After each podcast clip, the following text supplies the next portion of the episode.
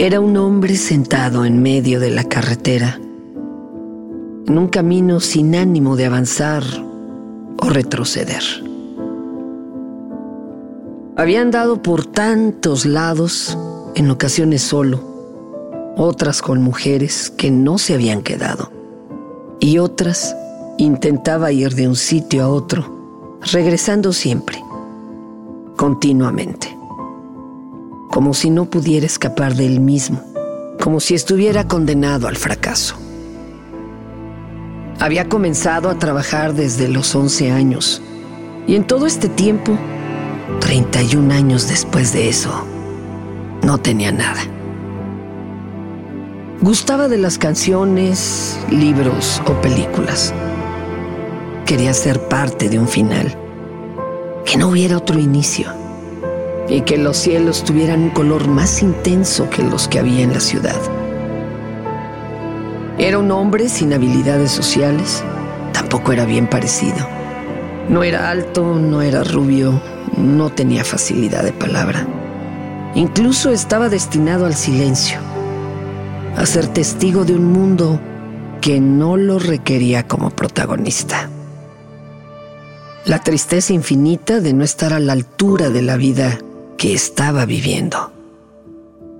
Todos los demás parecían tener un rumbo fijo. Los chicos reían de manera natural y las chicas se fijaban en todos y escogían a uno. Algunos se peleaban y otros caminaban por el barrio.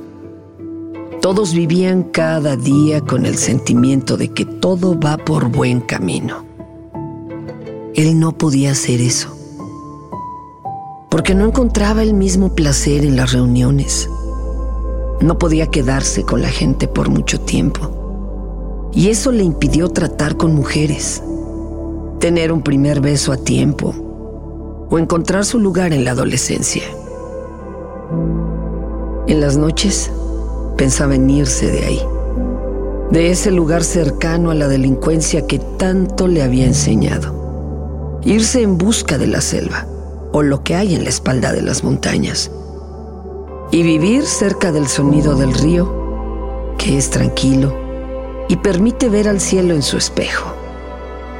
Esperar tumbado a que las estrellas lleguen mientras el tiempo camina paso a paso sobre su pecho. Pero las cosas eran distintas en la ciudad y los sueños llegaban cada noche.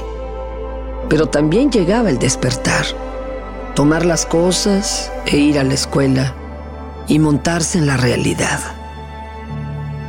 Poco después dejó todo aquello y comenzó a escribir. Se dio cuenta que escribiendo el alma encontraba calma, una calma que no había experimentado, una calma afectiva que permitía respirar limpiamente y nadie tenía por qué saberlo. Así que sacrificó el amor, sacrificó estudiar una carrera, sacrificó la posibilidad de tener un trabajo y se olvidó de la posibilidad de tener reuniones con amigos en el jardín trasero, con cervezas en tardes soleadas. Y tomó un camino que no anunciaba dónde iba ni dónde terminaba, sin saber a dónde dirigirse. Y esa búsqueda nunca concluyó ni logró nada de lo que los demás habían logrado. Se separó de todo hasta llegar a la orilla del desierto, con el calor cayendo en los hombros y quemando la piel. Lugares donde los perros no soportaban el rayo del sol y había poca sombra. Y ahí conoció a otras personas que tampoco tenían lugar donde ir y llegaron viudas que no podían llorar a sus esposos muertos de bala y que una noche simplemente no llegaron a casa. De pronto, esa gente comenzó a leer lo que nuestro hombre había escrito y encontraban el mismo consuelo en sus letras y lo veían a la orilla del tornado, a la sombra del abismo, y se identificaban con él como si siempre hubiera estado ahí para detenerlos del suicidio, como si él se pudiera asomar al esófago de la muerte y oler el final de los tiempos, y advertirle a todos que no entraran, que no había nada que hacer ahí, en la eternidad de la calma, en la muerte de la que no se regresa. La gente le agradecía que los hubiera salvado, pero eso no aliviaba el dolor de aquel hombre, porque seguía cerrando los ojos y no encontraba nada, solo el tiempo perdido en sus manos, que no podía recuperar, y la vida que no podía vivir.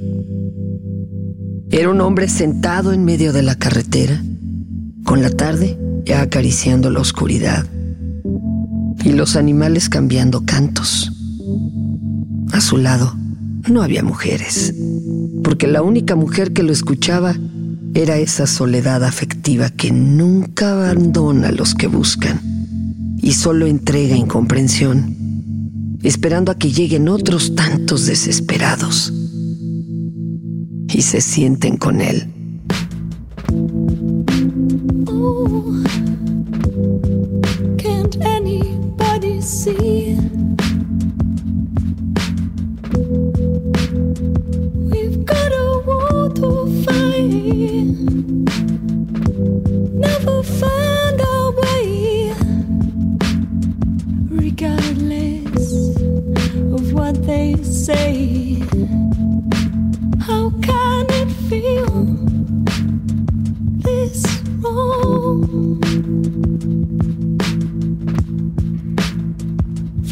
this moment.